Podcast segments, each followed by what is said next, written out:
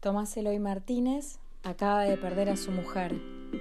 En lo que él llama ese fatídico 27 de noviembre de 2000, Susana Rodker muere en un accidente y poco tiempo después, antes de que se cumpla un mes de su muerte, Eloy Martínez publica en el diario La Nación el 22 de diciembre de ese mismo año este texto. Este es un relato con reflexiones, una cronología desde la historia de ambos, con algunos flashbacks, algunos giros al pasado. El autor escribe por momentos en primera persona del singular y también escribe en primera persona del plural. Por ejemplo, dice, cada vez que alguno de los dos necesitaba sentir la resonancia de sus ideas en el otro, nos leíamos en alta voz. En otro momento dice, su inteligencia era como una luz, se movía en todas las direcciones con una intensidad que jamás declinaba y era maravilloso tocar esa luz. Este es un relato con cronología, un relato cronológico con algunos flashbacks, con algunas vueltas al pasado.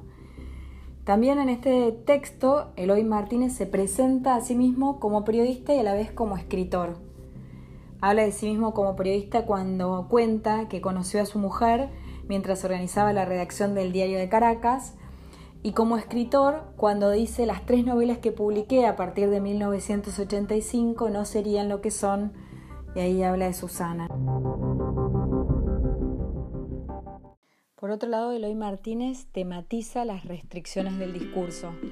Algo parecido había hecho Ortega Gasset en Meditación del Marco cuando se quejaba que tenía poco espacio para escribir.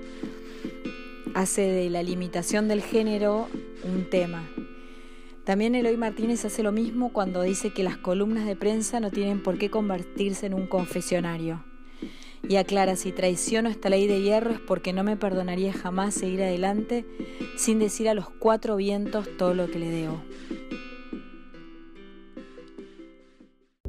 Entre las características de este relato también podemos encontrar a un texto cargado de una oscura premonición. ¿Qué significa esto? El texto va por entregas, como por etapas, dosificando la información de qué fue lo que pasó aquel fatídico 27 de noviembre. Por ejemplo, hacia el final del primer párrafo aparece como el primer indicio de esto cuando Susana dice, el lenguaje no sirve para expresar las sensaciones de miedo. El miedo es tan inexpresable como el dolor. Oí esa misma frase infinitas veces, dice ya Eloy Martínez, durante los infinitos días que siguieron. Otro de los indicios podemos interpretar cuando él cuenta que ninguno de los dos tenía ganas de ir a aquella reunión del 27 de noviembre, pero terminan yendo por inercia. Más adelante dice, oímos un par de discursos y a eso de las siete y media, luego de cambiar miradas cómplices desde lejos, empezamos a despedirnos. La oí decir, no hay tiempo.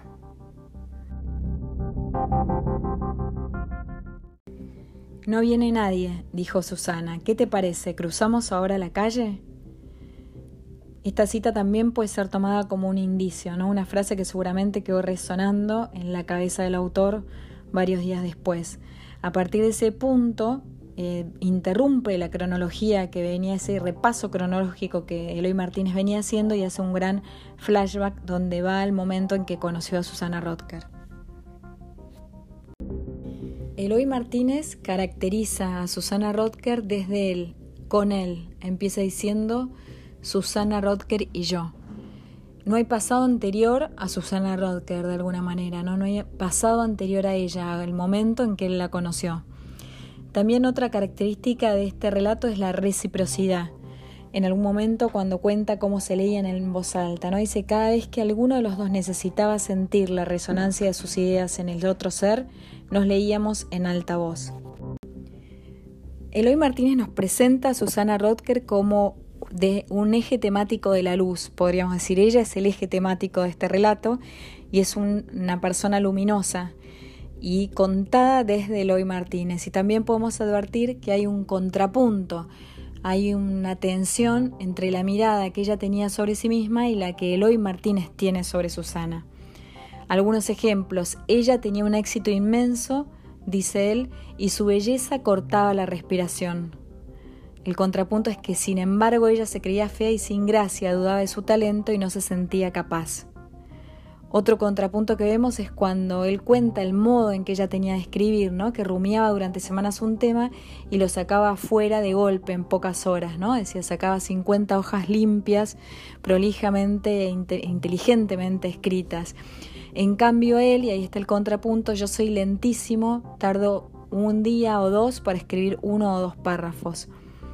También el contrapunto se ve cuando eh, él plantea que sin ella no hubiera podido publicar las novelas que ha publicado. Ella salvó mi imaginación de los naufragios, dice más adelante, me dio la ternura que hacía falta para no desfallecer. Ese contrapunto entonces se puede sintetizar en la belleza de Susana, pero sin embargo se cree fea, el éxito inmenso que tiene, pero se creía incapaz, lo rápida que era y talentosa para escribir y lo lento que es Eloy Martínez para hacerlo, y finalmente que él sin ella no hubiera podido. Por último llegamos a lo que llamamos el tópico de la indagación del yo. Es un recurso típico de estos géneros de la escritura subjetiva, de la escritura del discurso personal. En el tópico de la indagación del yo podemos decir que hay una puesta en cuestión de la exhibición de la subjetividad es una subjetividad exhibida la que hace Eloy Martínez. Un perfil también que asume apasionado, ¿no? Es un relato en plural, donde la pregunta que se hace a través de todo el relato es qué pasa o qué pasará si este relato que comenzó siendo en plural de golpe tiene que convertirse en un relato en singular. Es la indagación del yo, ese relato autobiográfico del que él habla al inicio del texto.